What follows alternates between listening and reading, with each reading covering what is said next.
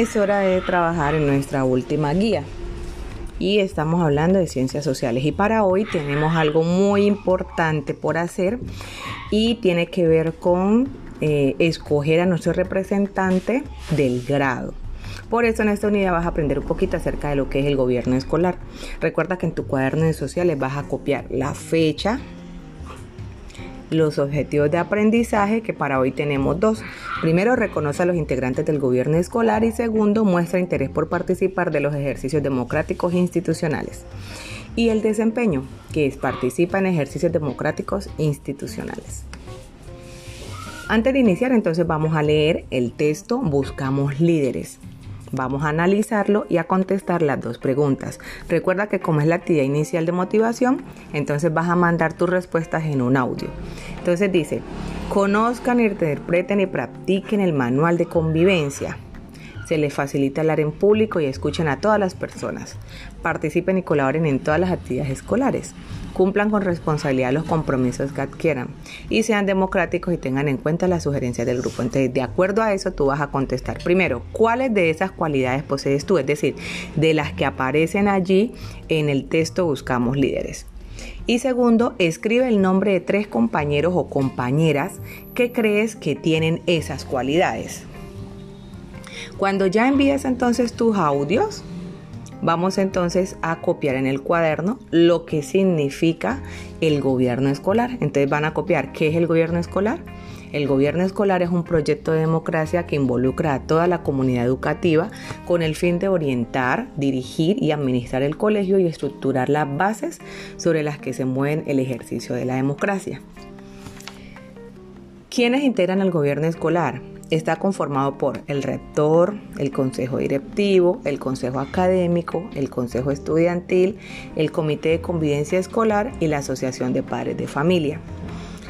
Vas a leer entonces cuál es la función de cada uno y cómo se conforma. Entonces vas a leer el rector, actúa como representante legal del establecimiento ante las autoridades educativas y es el ejecutor de las decisiones del gobierno escolar.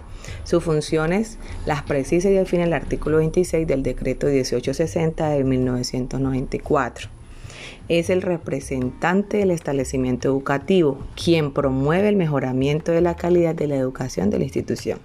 Entonces, asimismo vas a leer cuál es la función del consejo directivo y quiénes lo representan, cuál es la función del consejo académico, quiénes lo representan o lo integran, y vas a copiar en tu cuaderno las funciones del consejo estudiantil porque hoy necesitamos sacar o determinar quién va a ser el representante estudiantil de grado cuarto.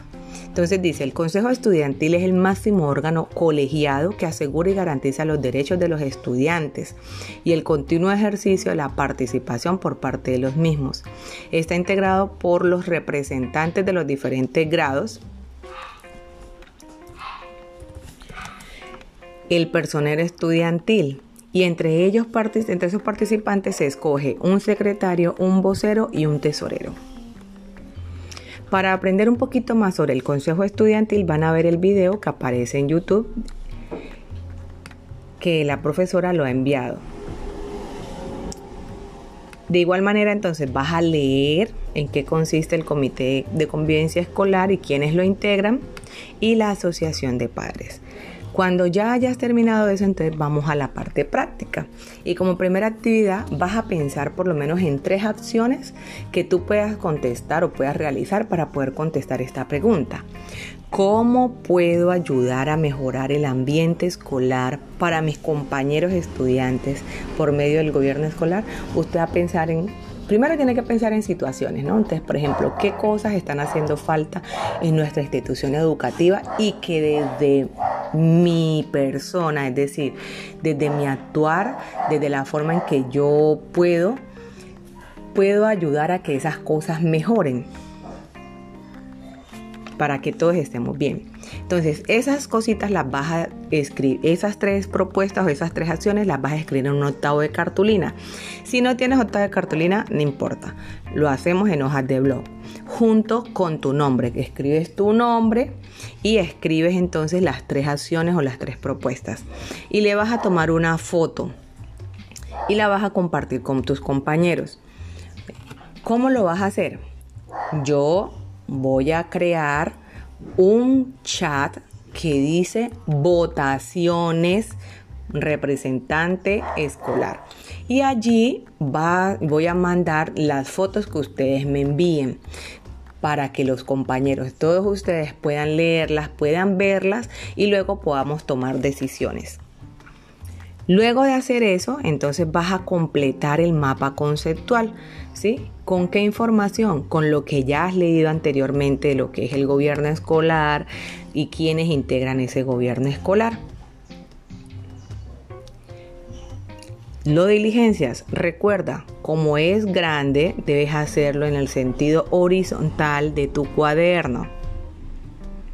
Y finalmente, en las horas de la tarde vamos a elegir nuestro representante del grupo. Es decir, que ustedes, todo lo que yo envíe a ese, a ese chat que dice votaciones representante escolar, cada uno va a leer cada una de las acciones que los compañeros han enviado para que puedan entrar en horas de la tarde a votar por el compañero que ustedes creen que puede ser el representante del salón de acuerdo a sus propuestas.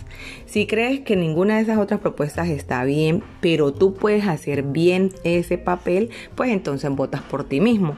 ¿Listo? En caso que no puedas acceder a ese enlace para el voto, entonces por el WhatsApp interno a tu profesora le vas a decir, profesora, yo voto por tal compañero o tal compañera o por mí. ¿Listo? O sea, por usted mismo. Solo puedes hacer un voto, solo uno, ¿vale? No puedes hacer más de uno, solo uno. Entonces, esperemos a ver. cuando terminemos, entonces nos toca revisar, como hicimos en el ejercicio de matemáticas, revisaremos quién obtuvo la mayor cantidad de puntos el mayor puntaje para así mismo entonces determinar quién va a ser el representante. En caso tal que haya un empate entre candidatos, entonces volvemos y hacemos una, una encuesta de votaciones o unas elecciones solamente con los que quedan con mayor puntaje y que hayan estado empatados, es decir, con igualdad de puntos.